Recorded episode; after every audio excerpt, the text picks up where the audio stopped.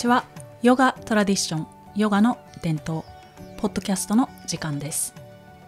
このポッドキャストは私中口智子がさまざまな観点からヨガの伝統についてお話しする番組です。リラックスしてお楽しみください。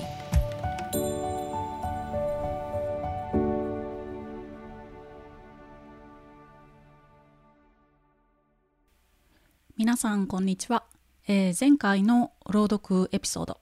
たくさんの方に気に入っていただけたようでありがとうございました。師匠の言葉はこう何て言うんでしょう。中身がぎっしり詰まった本当の言葉という感じもあのー、するかと思います。師匠の同じ言葉や文章でも今年聞くのと来年聞くのでは全く違ったりして自分の学びの度合いとか成長の度合いによって理解できることが異なっていくなというふうに、えー、私自身経験しています、えー、次のような感想をいただきましたので紹介させていただきます、えー、ポッドキャストを楽しみにしています。繰り返し繰り返し聞いています。とてもためになります。特にバガバンの朗読は聞くたびに新しい知識に触れる感じがします。バガバンのお話を日本語訳でゆっくりと何度も聞き返すことができます。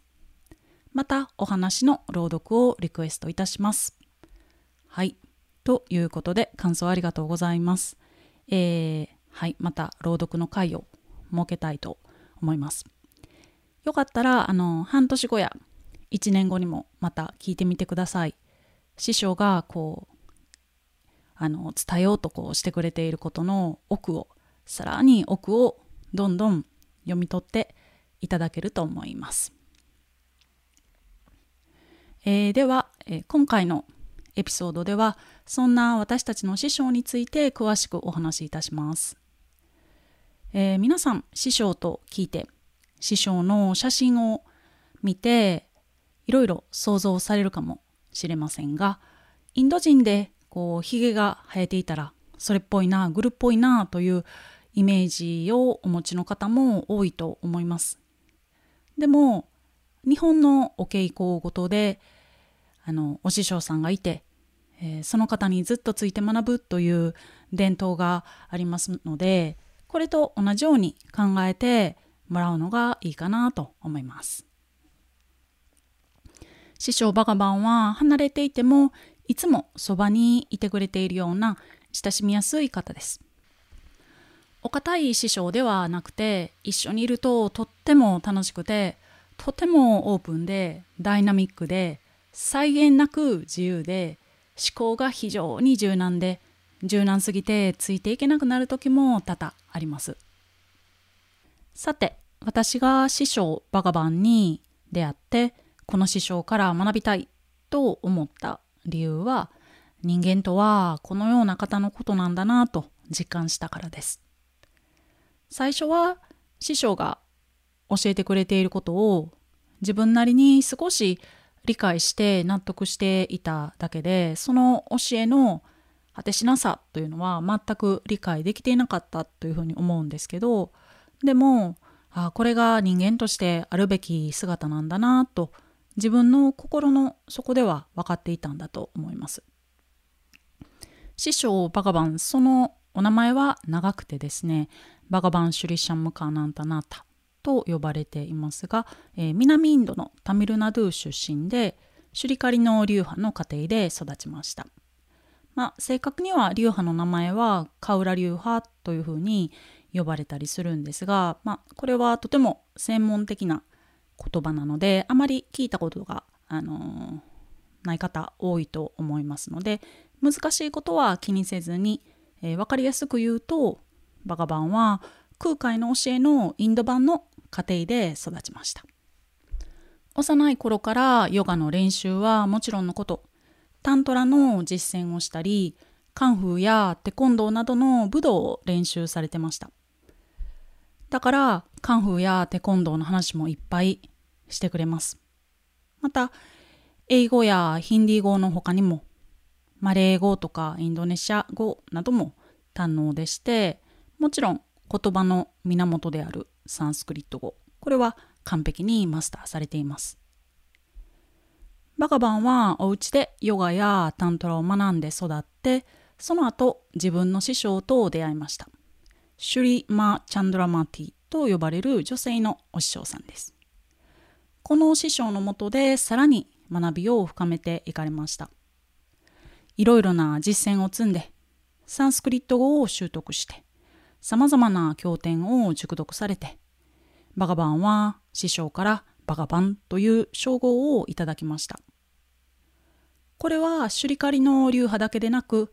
いろいろな流派の伝統を完全に理解されている方に与えられる称号だそうです。さてヨガの資格を取得された方や今ヨガスクールで資格取得に向けて勉強されている方たちはわかると思いますがスクールでよく読まれているインドの経典ヨガスートラやパカワッドギーターといったいわゆるヨガの哲学。これは何が書かれているか意味がわからない場合が多いというふうにもあの聞くんですけれどもなんだかこう神話的で何を意味しているのか理解できなかったりまたはこう現代的な頭で解釈しようとしてしまってもともとの意味を読み落としてしまったりそんなことも多いようです。でもバカバンはサンスクリット語を完全にマスターされているのでこれらの経典に書かれていることを解読して私たちにも分かりやすい言葉でそして実践的な観点から教えてくれます。私たちは師匠から昔話を聞いているわけではないんですね。でも最新の話という言い方も正しくはありません。過去、現在、未来というような時間に関係なく、いつの時代でも実用的なんです。本当にそうなので、繰り返して言いたくなるのですが、時代が変わっても、何があっても、とっても実用的なんです。実用的ということの分かりやすい例を紹介すると、えー、このヨガのおかげでコロナの時でも心理的に苦しむことなく乗り切れたという話をよく耳にします。感染症による影響が社会に広がっていっても大切なものを心に留めて日々ポジティブに生きていかれている先生たちが多いと思います。さて今話してきたようにこのようないつの時代でも通用する実用的な教えは一体どこから来ているのかという話ですが師匠の教えの源別の言葉で言えば情報源はヴェーダの経典ですだから師匠が教えてくれることは師匠の考えではなくて経典にある真実です。そもそも真実って何なんだというふうに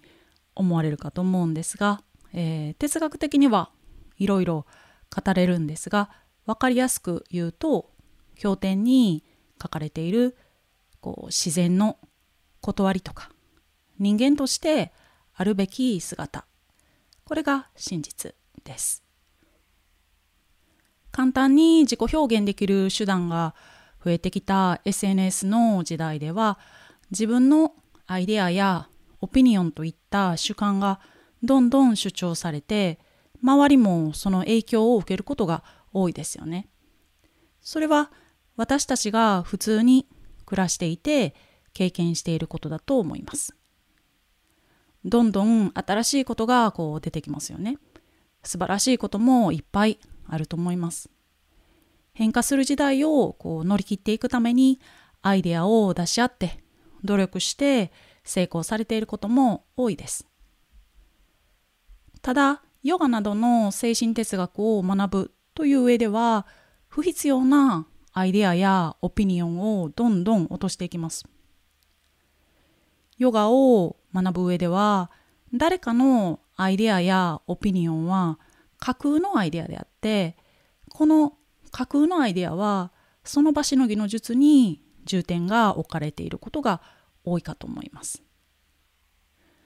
でも経典に書かれているような自然の断りとか人間としてあるべき姿というバガバンの本物の知恵はどんな場面でも役立ちます。じゃあやっぱり昔の教えは優れているねと言えるかもしれませんが何かを探し求めようとしなくても大切なことは人間が生まれてからずっと一緒に存在しているなというふうにも思います。例えば最近では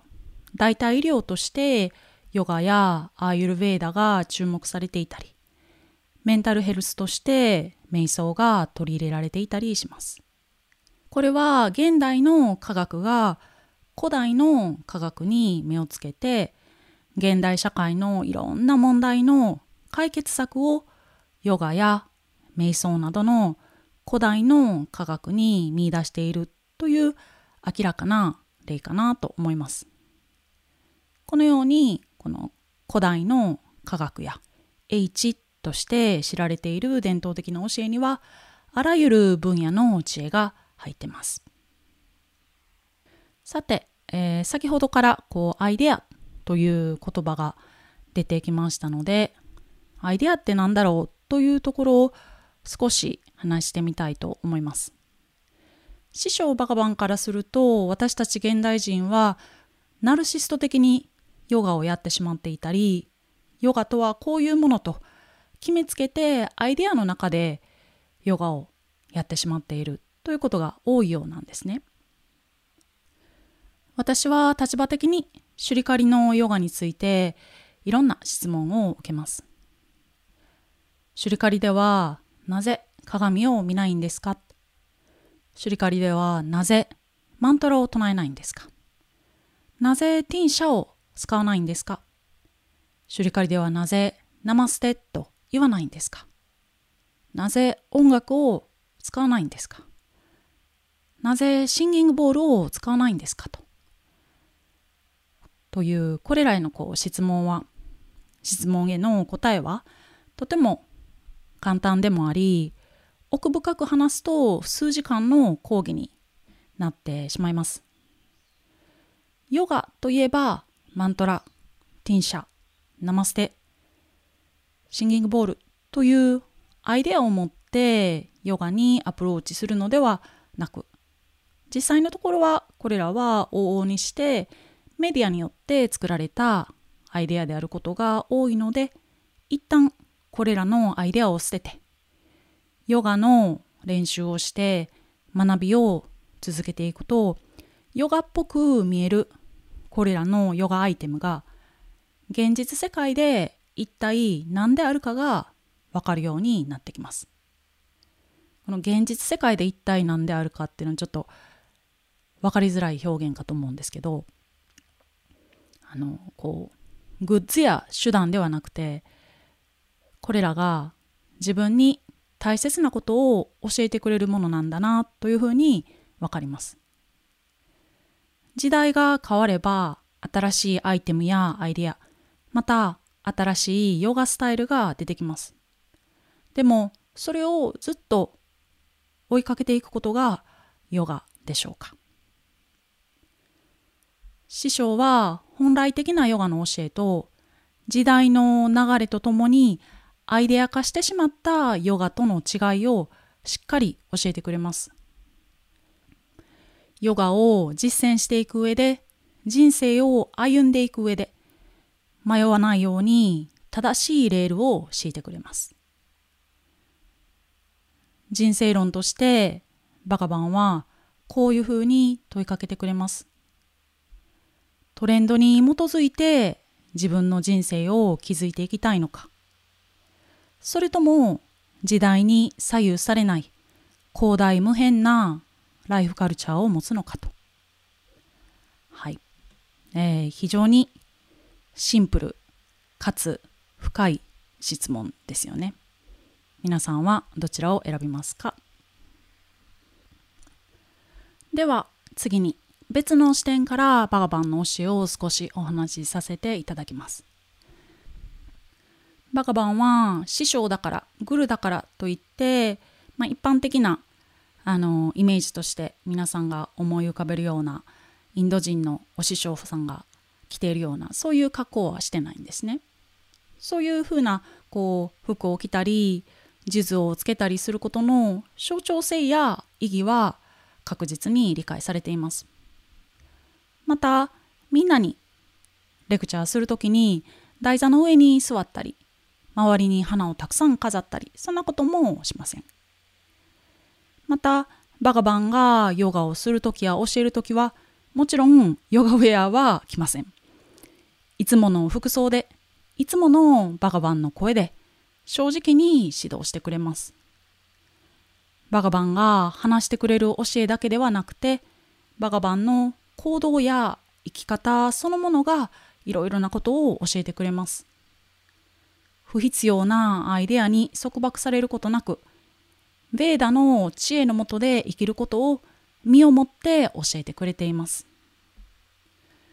私自身これまでヨガの指導を通してたくさんの人と出会いました。私を含めほぼ全ての人が何を指針に生きていったらいいのかがわからない状況である。と分かりました。でもバガバンからの教えを学んでいくことで自分に最初から宿っている知恵が引き出されていく。そんな経験をたくさんの方がされていることを目の当たりにしてきました。バガバンは奥深いジョークで私たちをいつも笑わせてくれます。物事を大きな視点から見せてくれます。バカバンは大きな愛で私たちを包み込んでくれます。